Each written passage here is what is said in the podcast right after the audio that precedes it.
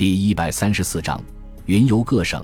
罗马帝国在屋大维之后，先后经历了克劳狄乌斯、图密善以及图拉真的大规模扩张，许多行省制度、管理、边防以及基础设施已经远远不能和帝国建立之初时同日而语。哈德良正好趁着这个机会，把帝国各省都巡视一遍，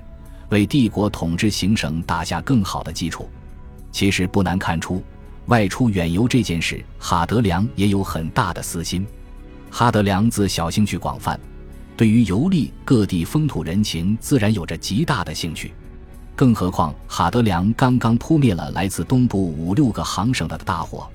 对于帝国各省也算是操碎了心。与其在罗马干着急，不如亲自去各省整顿制度与安防。还有一点，就是哈德良渴望了解罗马帝国内各个地区的文化与民族。他的涉猎广泛，也给了他更开阔的视野。与其四处镇压各地叛乱，不如放下罗马人和贵族的架子，去认真的接纳不同的文化，进一步与帝国的各个行省求同存异。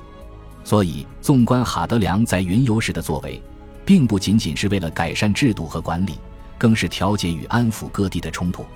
公元一百二十一年，哈德良从罗马出发，以不列颠半岛为第一目的地。沿途巡查其他地区，开始了他长达十二年的外出云游之旅。哈德良的第一站是高卢省，他在高卢走访了许多当地的社区。他慷慨大方，对高卢人民实施了许多仁政，也资助了许多公共建设的项目，尽其最大的努力提升高卢地区人民的生活以及城市发展水平。离开高卢行省之后，哈德良随即前往上下日耳曼行省。对于日耳曼行省来说，和平要大于发展，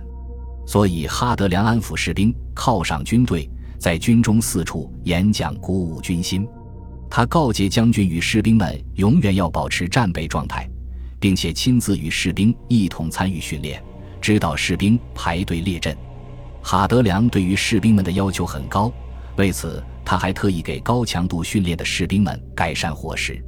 哈德良在巡视日耳曼时。也加大了对边防设施建设的资金，继续图密善时期的防御工事，以保莱茵河两岸无虞。哈德良于公元一百二十二年抵达不列颠半岛，由于不列颠尼亚行省刚刚经历一场大规模的造反与入侵，整个行省都还依然处于战备状态。哈德良在审视了边界的地形与地势之后，发现该地地势平缓。河流与陡坡都不是很多，几乎无险可守。在这种情况下，哈德良决定建立一个规模空前的边防设施，从最西边的爱尔兰海建立一片城墙，直指东边的北海。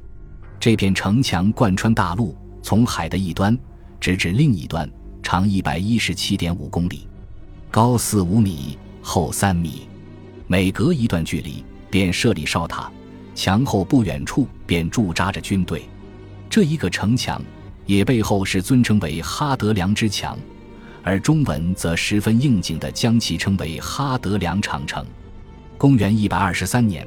马拉喀什行省又爆发了小规模的造反，哈德良即刻南下，经高卢省至意大利港口，随后出海抵达马拉喀什行省，并亲自领兵镇压了叛乱。在这之后。哈德良听闻幼发拉底河边境遭受了帕提亚帝国军队的袭击，又即刻马不停蹄地赶往叙利亚。在幼发拉底河边界，他约见了帕提亚帝国的国王欧斯洛斯一世，二人进行了一场私密的会议，而后达成了和平共处的共识。罗马与帕提亚帝国的战争正式告终，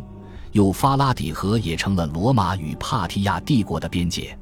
哈德良随后又先后巡查了希腊语地区的诸省，如比提尼亚与本都行省、奇里乞亚行省、小亚细亚行省以及希腊行省。哈德良沿途在各地修建神庙、举办庆典、修路、更改地方人士，鼓励拉丁语与希腊语的文化交流。值得一提的是，他在小亚细亚还亲自举办了一场猎熊的活动，当然，哈德良皇帝自己也参加了活动。过了过狩猎大型哺乳动物的瘾，哈德良曾于公元一百二十三年去过北非，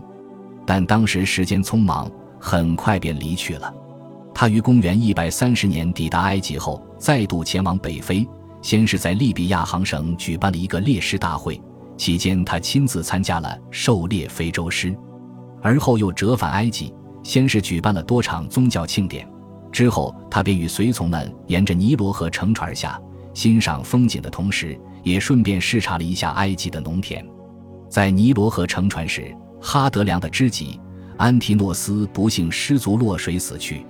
哈德良对此十分伤心，在安提诺斯淹死之地附近将一个村庄改名为安提波里斯。为了纪念安提诺斯，哈德良后来不惜效仿亚历山大神话赫菲斯提翁一样，把安提诺斯神话。公元一百三十三年，哈德良结束了他长达十二年的云游生涯，再度回到了罗马。这次回到罗马。哈德良决定为罗马的基础建设与制度再做些实事。感谢您的收听，喜欢别忘了订阅加关注，主页有更多精彩内容。